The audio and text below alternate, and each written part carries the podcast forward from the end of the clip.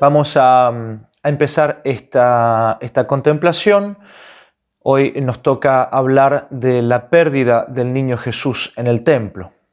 Empezamos con una oración. En el nombre del Padre y del Hijo y del Espíritu Santo. Amén. Dios te salve María, llena eres de gracia, el Señor es contigo. Bendita tú eres entre todas las mujeres y bendito es el fruto de tu vientre Jesús.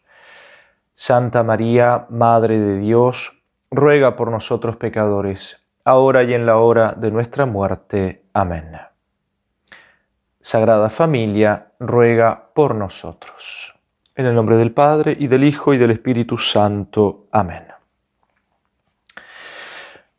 Bien, entonces eh, nos toca contemplar todavía eh, en esta, siempre en esta segunda segunda semana, en la, semana donde se ven los misterios de la, vida de Jesucristo, especialmente estos misterios que nos hablan de la infancia de Jesucristo.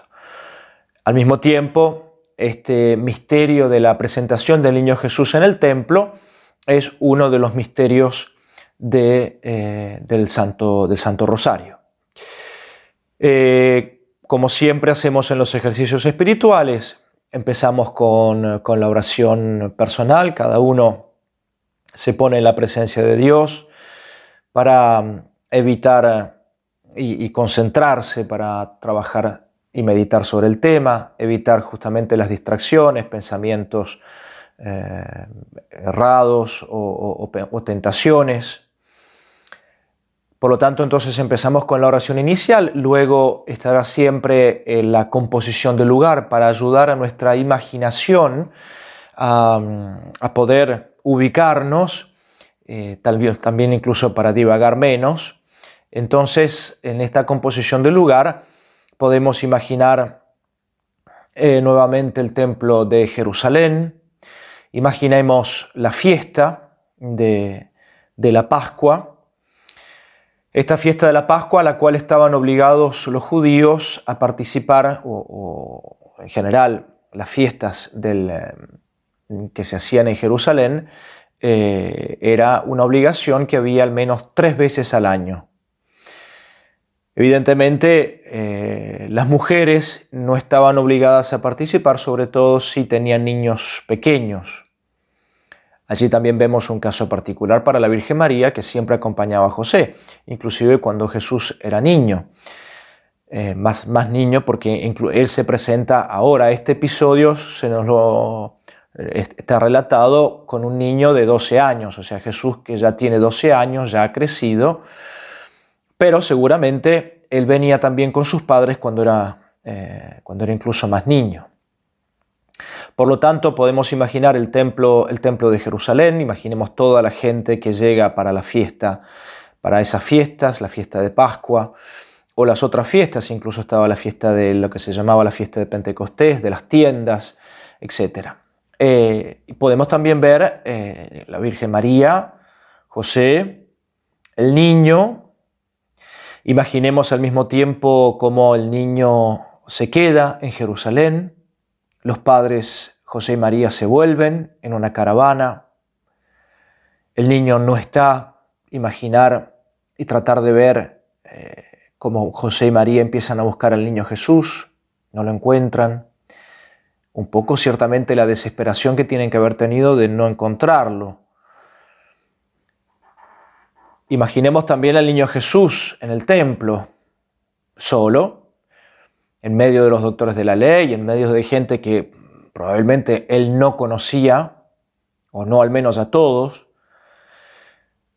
Imaginemos eh, dónde se habrá quedado Jesús en esos tres días que lo estuvieron buscando José y María. En fin, eh, tratar de entrar en la, en la escena, eh, leer, esto lo encontramos, esta escena la encontramos en el Evangelio de Lucas, eh, el capítulo 2 del versículo 41 en adelante.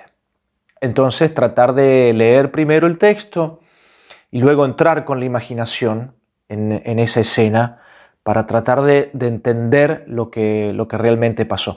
Inclusive, como también nos sugiere San Ignacio, eh, escuchemos las palabras, ese diálogo, una vez que José y María encuentran al niño, eh, escuchemos el diálogo que tienen, la respuesta de Jesús, una respuesta muy simple, pero que, justamente muestra toda la sabiduría de, de ese niño Dios. Tengo que estar en la casa de mi Padre, tengo que ocuparme de las cosas de mi Padre. Bien, y una vez que hemos entrado en esa escena, luego pedimos la, gracia, la gracia que San Ignacio justamente nos, nos invita a pedir, que es la gracia de conocimiento interno de Jesucristo para más imitarle y seguirle, amarle, para más y mejor conocerle. Ese es el objetivo de, de todas estas meditaciones penetrar realmente el corazón de Cristo, penetrar la inteligencia de Cristo, eh, entender cómo Él pensaba, entender lo que Él quería, tratar realmente de entender, al menos de lo que podemos, evidentemente, con nuestra inteligencia limitada y, nuestras pocas luces, tratar de, entender eh, lo que Jesucristo buscaba con sus respuestas, con sus acciones. Jesucristo, como lo sabemos en el Evangelio, no hace nada en vano. Todo tiene un sentido, todo tiene una explicación. Jesucristo hace las cosas con un propósito determinado. Por lo tanto, por eso estamos meditando y contemplando estas cosas, para entrar en el corazón de Jesucristo. Quisiera simplemente que eh, meditemos primero o contemplemos primero un aspecto muy interesante de, este Evangelio, que es la, la relación que Lucas, cuando escribe el Evangelio, como ustedes saben, Lucas escribe prácticamente el Evangelio de manos de María, es decir, él se informa y se informa con la Virgen María. Por lo tanto, se puede decir que es el Evangelio más un Evangelio de María que de Lucas, porque evidentemente toda esa información viene del corazón de la Virgen María. Este, este Evangelio, esta escena termina con esa frase tan hermosa, María custodiaba todas estas cosas en su corazón.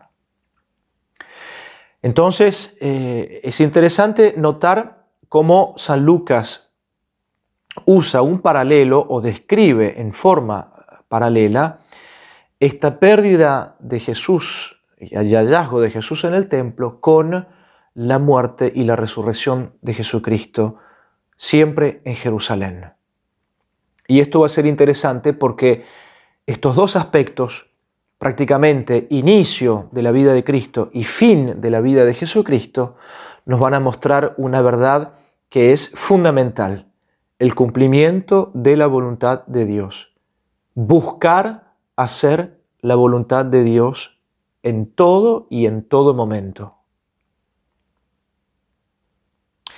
Por lo tanto, eh, si analizamos la narración, veremos que contiene todos los detalles justamente de esta narración de la pérdida y hallazgo del niño Jesús, contiene todos los detalles de la la muerte y resurrección de Cristo. El niño Jesús se pierde en Jerusalén, la ciudad santa. Jesús muere en Jerusalén. El niño Jesús se pierde en una fiesta de Pascua, en esta, en esta primera fiesta en la cual Jesús participa como eh, hijo de la ley, porque a partir de los 12 años Jesucristo ya era plenamente eh, maduro en el sentido de, eh, digámoslo así, de, hijo de, la ley y que ya podía cumplir los mandamientos de Dios. O sea, ya tiene una, una capacidad. Eso era en el pueblo de Israel, esa era la ley. Entonces, Jesucristo se pierde en esta fiesta de Pascua y curiosamente Jesucristo muere también en una fiesta de Pascua. El niño Jesús se pierde tres días hasta que lo vuelven a encontrar. Es interesante este detalle porque eh, cuando eh, José y María se dan cuenta que el niño no está con ellos, lo empiezan a buscar y demoran tres días para encontrarlo. Jesús, al morir, justamente desaparecerá, será enterrado, morirá tres días hasta que vuelva a resucitar y lo vuelvan a encontrar las mujeres piadosas. Para perderse en Jerusalén, el niño Jesús tuvo que subir desde Galilea. Para morir en Jerusalén, Jesús tuvo que también subir desde Galilea. Jesucristo ya estaba en Nazaret cuando él eh, sube. Acordémonos que eh, este episodio de los 12 años es mucho después de la vuelta de Cristo de Egipto. Entonces la familia, la Santa Familia ya estaba instalada en, Nazaret, que está hacia el norte de la Tierra Santa, y desde entonces la región de Galilea, y desde Galilea suben hacia Jerusalén. Desde el, mismo hecho, Jesucristo sube desde Galilea a Jerusalén para, para morir. Ante la angustia de sus padres, el niño Jesús les dice que su pérdida es necesaria. Justifica su pérdida. Tengo que ocuparme de las cosas de mi Padre. Y ante la angustia de los discípulos, Jesús les dice que su muerte es necesaria. Es necesario que el grano de trigo caiga en tierra para que produzca fruto.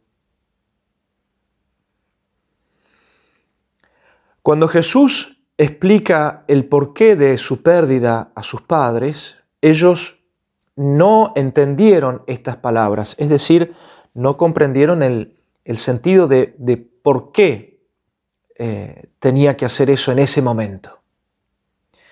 Cuando Jesús explica el porqué de su pasión, tampoco los discípulos comprendieron sus palabras. Lucas 9:45.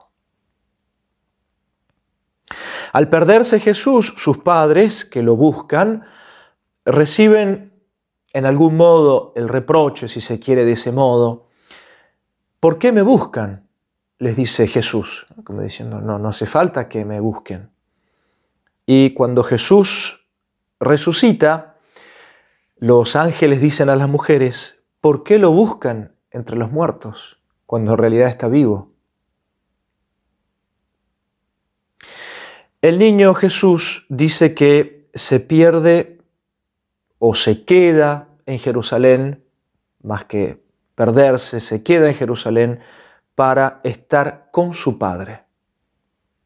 Y Jesús dice justamente en Lucas 23, 46, Jesús muere para estar con su Padre, para estar unido, volver a su Padre.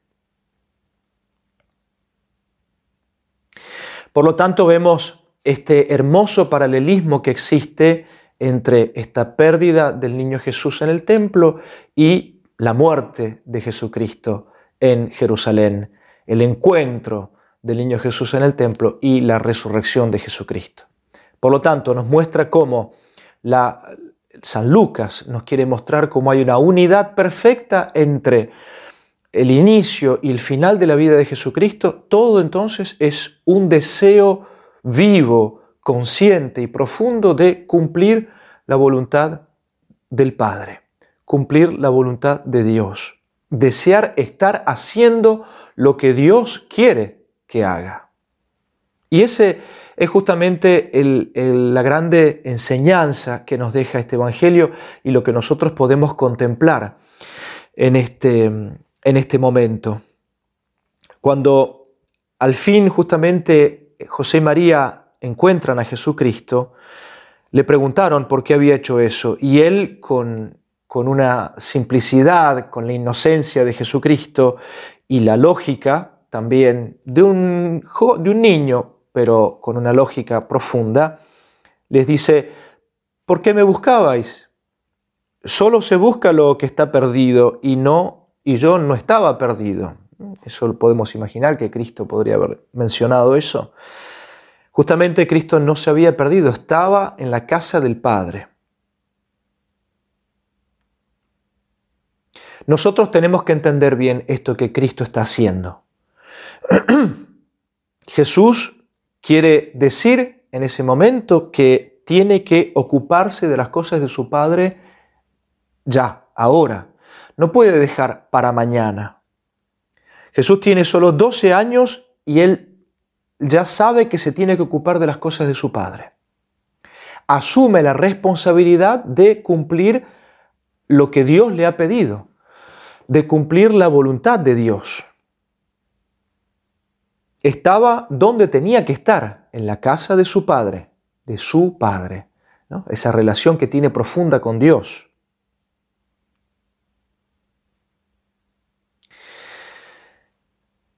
Jesucristo evidentemente no podía esperar hasta más tarde, o que fuera el momento del bautismo o, o cuando empezara la vida pública. Jesucristo ahora, hic et nunc, se dice en latín, ¿no? Aquí y ahora empieza a ocuparse de las cosas de su Padre.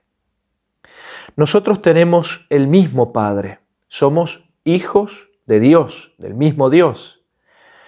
Y por lo tanto tenemos los mismos asuntos y urgencias que Jesús. Cada, cada uno de nosotros tiene que cumplir la misión que Dios le ha pedido, por la cual estamos en este mundo. Y esa misión no podemos esperar hasta mañana, no podemos esperar a cumplir la voluntad de Dios mañana. Si esto yo veo que tengo que hacer esto ahora, tengo que cambiar ciertas cosas de mi vida ahora porque Dios me lo está pidiendo ahora, o tengo que entregarme a Dios ahora porque me lo está pidiendo Dios, o simplemente cumplir con los mandamientos de Dios ahora porque es lo que Dios me está pidiendo y lo que tengo que hacer, para eso estoy en el mundo, no lo puedo dejar para mañana. No dejes para mañana lo que puedes hacer hoy, porque si no, mañana será también para decir, lo haré mañana. Siempre un, tenemos un pero, siempre hay un pero. Eso es el, más adelante se verá cuando se vean las meditaciones de los tres binarios, los tres tipos de hombre. El primero justamente sabe perfectamente lo que tiene que hacer, pero deja siempre hasta la hora de la muerte. El problema es que no sabemos cuándo llega esa hora de la muerte.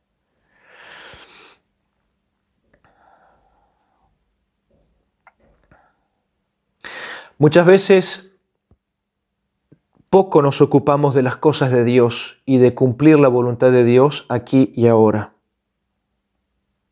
Pocas veces asumimos con responsabilidad nuestra relación de hijos de Dios y nuestra relación con Dios. Pocas veces nos quedamos en el templo, es decir, en la, en la iglesia en el sentido de quedarnos y pertenecer a la iglesia y sentirnos que pertenecemos a la iglesia como nuestra casa, como la casa de nuestro Padre, y pocas veces asumimos la responsabilidad que tenemos de ser testigos ante el mundo de hijos de Dios y de la iglesia.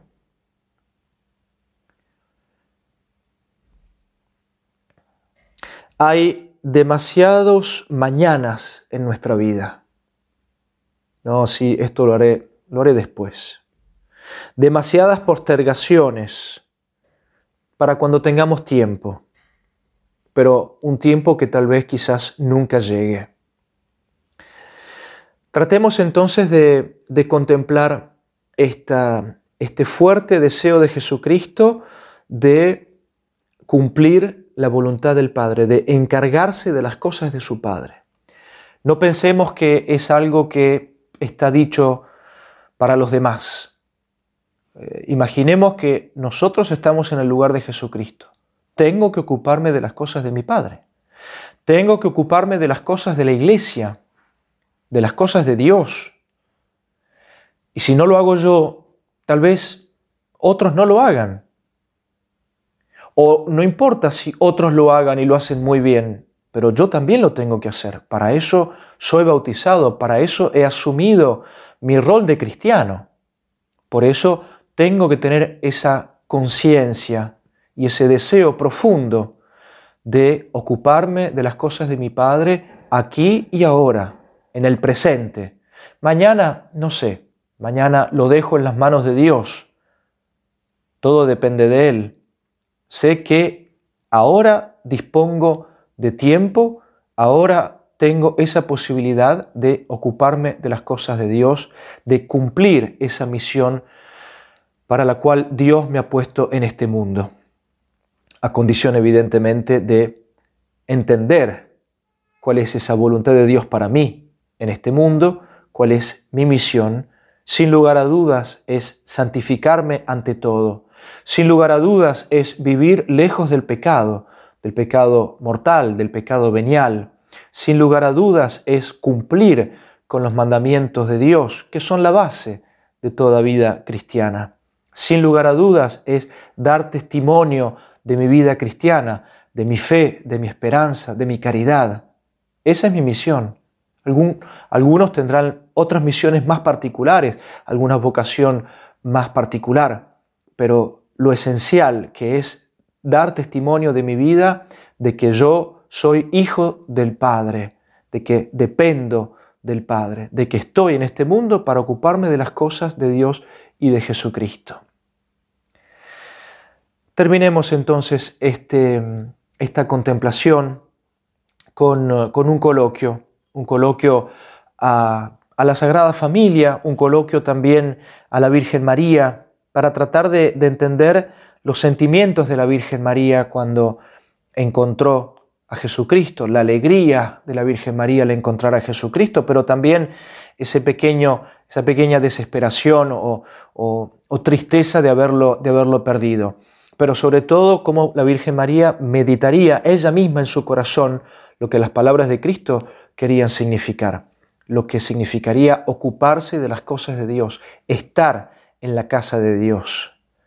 Recemos y, y pidamos también en este coloquio y en este diálogo final a Jesucristo que nos ayude a tener conciencia de estar ocupados en las cosas de Dios, no ocupados en las cosas del mundo, que no son de Dios, no ocupado en las cosas materiales que no nos dan nada y que tampoco son las cosas de Dios, sino ocuparnos primero, lo que Cristo dice en el Evangelio mismo, busquen primero el reino de Dios y su justicia y el resto se dará por añadidura. Terminemos con alguna oración personal pidiendo esta gracia a Jesucristo. Gloria al Padre, al Hijo y al Espíritu Santo, como era en el principio, ahora y siempre, por los siglos de los siglos. Amén. En el nombre del Padre, y del Hijo, y del Espíritu Santo. Amén.